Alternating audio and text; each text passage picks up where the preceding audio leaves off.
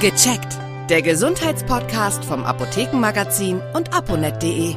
Herzlich willkommen, ich bin Uli Harras und verbunden mit der Chefredaktion von aponet.de und das Apothekenmagazin mit Peter Erik Felzer. Hallo Herr Felzer. Hallo Harras. Das kam so gut an, wir machen ein kleines Quiz vorneweg. Es dreht sich ums mhm. Zähneputzen, mhm. es dreht sich mal wieder um die Zahnpflege und wir legen gleich los.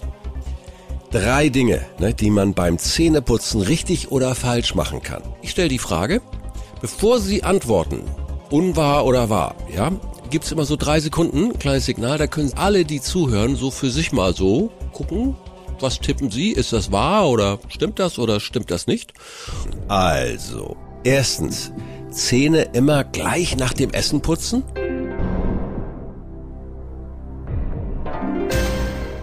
Das kommt drauf an, was man gegessen hat. Also Alt generell gilt das so. Also so ein Jein. Jein. Ja, okay. Also nach, ich würde sagen generell zweimal am Tag Zähne putzen. Nach dem Frühstücken und abends nochmal und zwischendurch vielleicht, wenn Bedarf da ist, wenn man merkt, man hat äh, doch vielleicht etwas faseriges Fleisch gegessen, das ist in den Zähnen drin, dann kann man auch mal so eine Schnellputzrunde zwischendurch einlegen.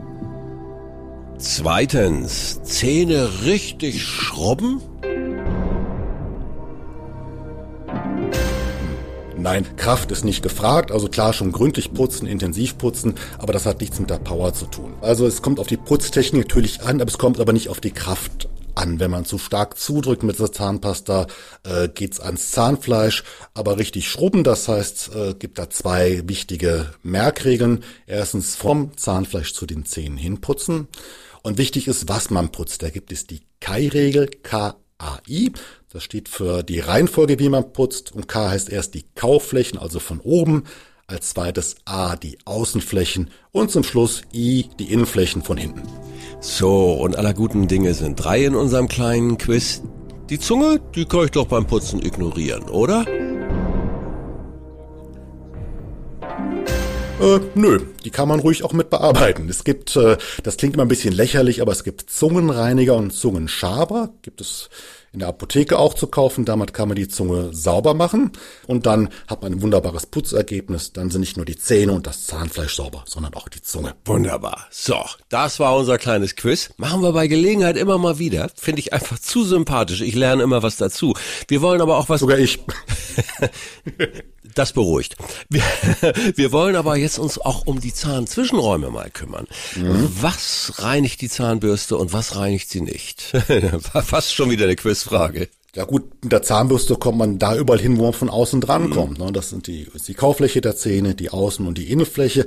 Aber man hat ja quasi vier Seiten der Zähne und zwischen den Zähnen ist ja auch noch was. Ja. Man geht davon aus, dass es ungefähr 20 bis 30 Prozent der Zahnflächen ausmacht. Und hier bieten sich zwei Dinge hauptsächlich an.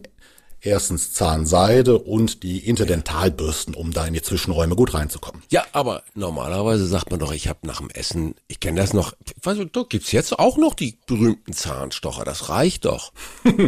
Schön wär's, aber wenn man den Zahnstocher mal draufpackt mit, mit, der, mit der Fingerkuppe, ja. das tut ja weh. Und klar, man kommt durch diese Spitze gut rein, aber man kommt damit auch sehr leicht an Zahnfleisch ran und kann Verletzungen auslösen. Oh ja, es gibt eine Alternative, wer das noch e- extra sich was Gutes tun möchte. Es gibt Zahnhölzer auch in der Apotheke, die sind vorne ein bisschen stumpf als die Zahnstocher.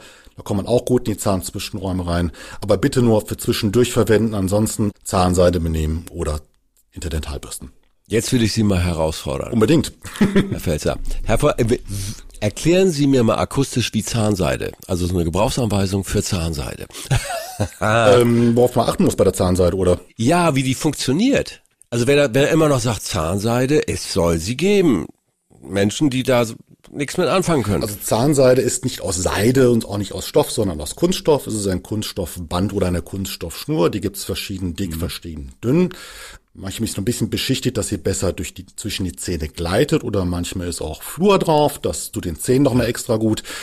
Zahnseide ist in so einem kleinen Döschen drin, die räumt man ab. Bitte großzügig verwenden, da nicht knausrig sein, nicht sparen, weil jedes Zahnseidestück, was ich benutze, sollte ich nicht für die nächsten Zähne auch benutzen, weil wenn ich dort irgendwelche Bakterien habe, die krank machen, trage ich die weiter.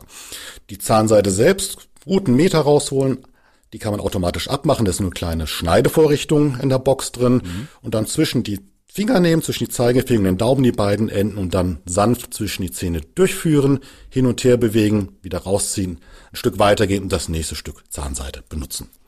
Bisschen aufpassen, nicht zu fest reingehen, nicht, dass man das Zahnfleisch beschädigt, aber das hat man schnell wieder raus. Ganz wichtig noch, es gibt ja die Streitfrage, was zuerst, die Zahnbürste oder die Zahnseide? Erst die Zahnseide verwenden, dann die Zahnbürste. Ah, interessant. Guck an. Ich bin gefolgt. Jawohl, klar, logisch. Ein bisschen kennt man es ja schon. Genau. Und ich benutze es ja auch mal. Wie funktionieren nun die Interdentalbürsten? Das klingt ja schon ein bisschen herausfordernder. Diese Bürste schiebt man zwischen die Zahnlücken rein, zwischen die Zähne, zwischen die Ja. Zahnzwischenräume.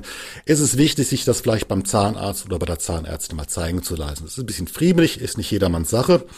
Und es ist wichtig, dass man die richtige Bürstenkopfgröße hat. Das glaubt man gar nicht, dass es die kleinen Dinger in verschiedenen Größen gibt. Aber die Zahnzwischenräume sind ja verschieden groß. Beim anderen braucht man etwas größeres Bürstchen, beim anderen ein bisschen was kleineres. Nur wenn die Lücke sehr klein ist und versucht dann mit der zu großen Bürste, tut's weh. Also in der Zahnarztpraxis nachfragen, welche Größe ist die richtige und dann einfach vorsichtig ausprobieren. Auch bitte nicht mit zu viel Kraft machen. Wir können wieder strahlend lächeln mit Ihren Informationen. Danke.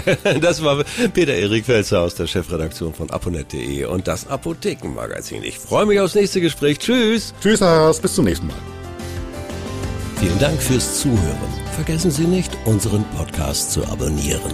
Und viele weitere Tipps und Informationen für Ihre Gesundheit lesen Sie online auf www.aponet.de und alle 14 Tage im Apothekenmagazin, das Sie kostenlos in Ihrer Apotheke bekommen. Bis nächste Woche zur neuen Folge von Gecheckt.